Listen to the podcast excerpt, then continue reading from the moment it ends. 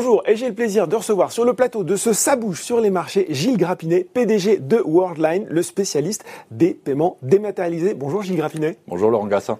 Alors, nous sommes ensemble pour bien sûr parler de cette offre publique de Worldline sur Ingenico. Les choses ont bougé hein, depuis la semaine dernière, euh, pas mal de, de, bonnes nouvelles puisque le 30 septembre, vous avez reçu le feu vert de la Commission européenne pour cette opération et puis là, euh, l'AMF a précisé que cette offre de rachat serait clôturée le 15 octobre prochain, c'est presque déjà demain. Hein. C'est donc euh, maintenant qu'il faut agir pour euh, les actionnaires d'Ingenico.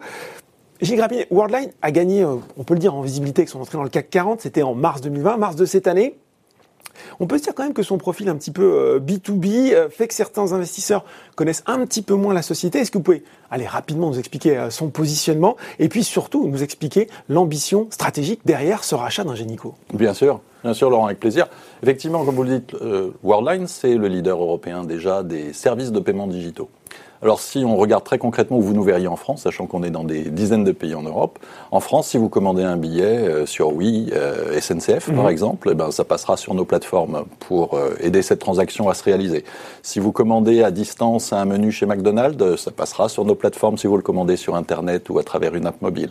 Si vous payez, par exemple, chez des commerçants plus traditionnels comme Casino ou bien chez Darty, mhm. vous verriez nos terminaux et une partie des transactions, des flux de transactions de paiement passera chez Worldline. on ne voit pas forcément, mais vous êtes partout dans notre En fait, vous nous utilisez euh, très souvent dans, notre, euh, dans votre vie quotidienne. Et évidemment, c'est la même chose, encore plus d'ailleurs, dans beaucoup de pays euh, européens. Concrètement, notre métier consiste à fournir aux banques qui équipent les clients les moyens de paiement qu'ils utilisent dans leur quotidien. Ça va de systèmes de virement, prélèvement bancaire, des systèmes de digital banking, des systèmes d'autorisation des paiements en ligne, mais aussi à aider les commerçants à accepter les flux de paiement électroniques. Et ça, on le fait à grande échelle. On sert plus de 4000 commerçants aujourd'hui en Europe.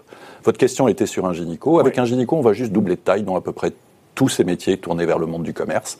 On aura avec Ingenico plus de 30 pays de présence, on aura près de 20 000 collaborateurs et on supportera près d'un million de commerçants, essentiellement en Europe d'ailleurs, avec des positions formidables en Allemagne, dans le nord de l'Europe, dans tout le centre de l'Europe et évidemment continuer à se développer en France. Donc un changement de dimension. Euh, on remarque parfois un clair rapprochement euh, de grosses sociétés. Euh, c'est plein de promesses euh, au début, et puis quelquefois, on se rend compte, hein, quelques années après, qu'elles n'ont pas forcément justement tout tenu toutes leurs promesses, faute parfois à une exécution difficile, à une alchimie aussi qui prend pas entre les équipes. Est-ce que vous vous êtes totalement convaincu, tranquille sur ce point-là? À 100%. À 100% parce qu'en réalité, c'est un des vrais savoir-faire de Worldline, on y reviendra peut-être. Il se trouve que nous avons introduit la société en bourse pour pouvoir participer très activement à la consolidation européenne en faisant des acquisitions. Nous nous sommes préparés pour ça. C'est un authentique savoir-faire. Et dans le cas d'Ingenico, on applique j'ai envie de dire des recettes, en fait une vraie méthodologie mmh. qu'on a rodée sur de nombreuses acquisitions qui ont toutes surperformé par rapport aux targets que nous nous étions fixés. En gros, on est véritablement, je pense, un creuset de savoir-faire d'intégration. On est une société très accueillante, très ouverte euh, aux autres collaborateurs. On se nourrit d'ailleurs de la richesse des autres. Et sur euh, le cas d'Ingenico, je pense qu'il y a justement déjà, et je le sens, maintenant une impatience d'être enfin ensemble. Ça fait mhm. déjà plusieurs mois qu'on est promis l'un à l'autre. Hein. C'est une transaction amicale, entièrement recommandée par le conseil d'administration d'Ingenico. Tout le monde en voit la portée stratégique dans le groupe. C'est vraiment, on change d'échelle des deux côtés. Et je peux vous dire qu'au quotidien, maintenant, on est à quelques semaines du closing. Euh, tout le monde est vraiment impatient de pouvoir déployer tout le potentiel de cette société. Et ça, c'est le vrai ferment du succès. Bon, je vous sens euh, très serein là-dessus. Si on va rentrer justement dans le détail de cette opération, alors pour rappel, on va s'adresser aussi aux, actionnaires d'Ingenico qui nous regardent. Hein. On a une offre principale où l'actionnaire d'Ingenico, il va recevoir 11 actions Worldline plus une soule de 160 euros 50 contre 7 actions Ingenico. Hein, euh. et puis il y a deux offres subsidiaires où il pourra avoir 56 euh, actions Worldline contre 29 actions Ingenico ou tout simplement 123,10 euros par titre Ingenico. Derrière ces offres, c'était quoi le but de donner le maximum de choix à l'actionnaire d'Ingenico? D'ailleurs, est-ce qu'il peut les, les mélanger comme ça? Absolument. L'idée, c'était de lui permettre, euh, dans la mesure du possible, de faire le choix entre tout cash, euh, toute action ou évidemment le panachage central des deux. Il va de soi qu'il peut les mélanger, mais à la fin, on a un mécanisme d'égalisation parce que moi et Worldline, ça doit pouvoir à la fin rémunérer l'ensemble des apports à 81%, à 81% en action et 19% en cash.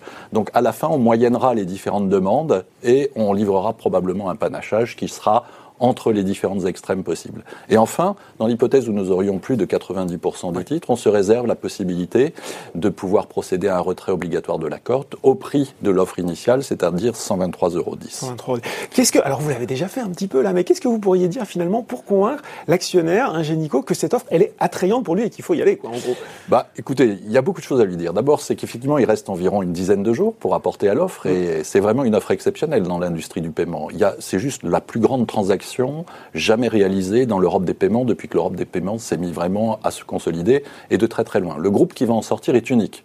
On va rentrer dans le top 4 mondial. Mm. C'est la première fois qu'une société européenne s'inscrit euh, vraiment dans le top 5 d'une industrie qui est en, en, pleine euh, effervescence avec des perspectives de croissance de long terme fantastiques, puisqu'en gros, notre proposition de valeur, c'est de dématérialiser le paiement en espèces. Mm évidemment, tout pousse dans cette direction. Les gouvernements, euh, l'évolution du e-commerce, nos usages, euh, l'explosion de la téléphonie mobile et les apps qui désormais remplacent dans beaucoup de domaines nos moyens de consommer.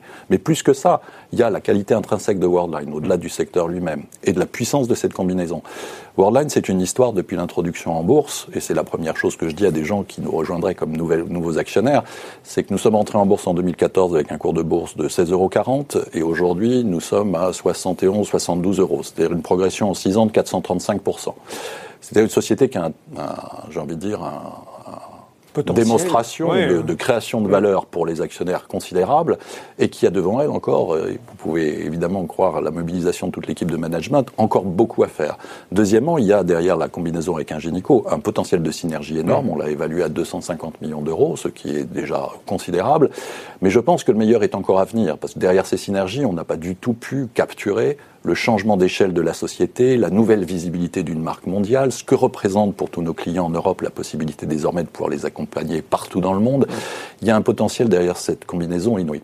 Et enfin, euh, il va de soi qu'il y a pour les actionnaires d'Ingenico aujourd'hui une prime très substantielle. Hein, lorsque nous avions fait l'offre euh, en février, euh, Ingenico valait 105 euros quasiment instantanément, l'offre s'est calée, euh, le, prix de le cours s'est calé sur le prix de notre offre à 123 euros. Et depuis, l'amélioration du cours de Worldline fait que la prime est à 28% par rapport à ce qu'était le cours d'Ingenico juste avant qu'on sorte notre offre. Donc, je pense qu'il y a des raisons de fond, des raisons de court terme et des raisons de création de valeur pour les actionnaires d'Ingenico qui sont honnêtement irrésistibles, j'en suis certain. Bon, irrésistibles. Euh, j'ai retenu euh, un chiffre numéro 4 mondial. Est-ce que vous avez encore faim, Gilles Rapinet? Est-ce qu'après l'intégration d'Ingenico, et on souhaite qu'elle se passe de façon la plus fluide possible, vous pourriez euh, continuer à consolider le secteur à l'échelle européenne, mondiale? Absolument, Laurent. Absolument. Le projet de notre entreprise, c'est effectivement de donner à l'Europe un authentique champion mondial dans un secteur où il n'y en avait pas il y a encore quelques années. Donc nous nous sommes introduits en bourse, comme je le rappelais un peu plus tôt, dans une perspective d'être un consolidateur actif avec un Ingenico, nos parts de marché en Europe vont osciller entre 10 et 20 c'est-à-dire très très très loin d'atteindre un seuil où on considérerait que la concentration doit s'arrêter pour Worldline. Et au demeurant, nos grands concurrents américains montrent qu'ils sont souvent d'une taille environ à minima double de la nôtre, mm. que lorsqu'on grimpe encore en taille dans cette industrie, on peut encore améliorer sa profitabilité, ses perspectives de croissance, euh, évidemment sa capacité de générer de la trésorerie pour pouvoir investir davantage dans l'innovation digitale et alimenter encore une machine de croissance euh, vertueuse pour le compte des commerçants et des banques. Donc, il y a devant nous des perspectives de consolidation encore très importantes en Europe. Beaucoup de pays n'ont pas participé à mmh. cette consolidation pour des raisons culturelles, historiques, réglementaires. Donc il reste beaucoup à faire en Europe. Et désormais, on va aussi commencer à regarder plus loin. Parce que la taille mondiale de la société permet d'apporter le pavillon européen, je pense, dans un certain nombre de continents. Jusqu'à présent, les commerçants et les banques étaient essentiellement sourcés par des acteurs loin, locaux. C'est les États-Unis euh, Peut-être l'Asie. Peut-être l'Asie. Euh, qui reste euh, faire la concurrence frontale avec les Américains à domicile. objectivement, ça me paraîtrait pas la meilleure idée stratégique.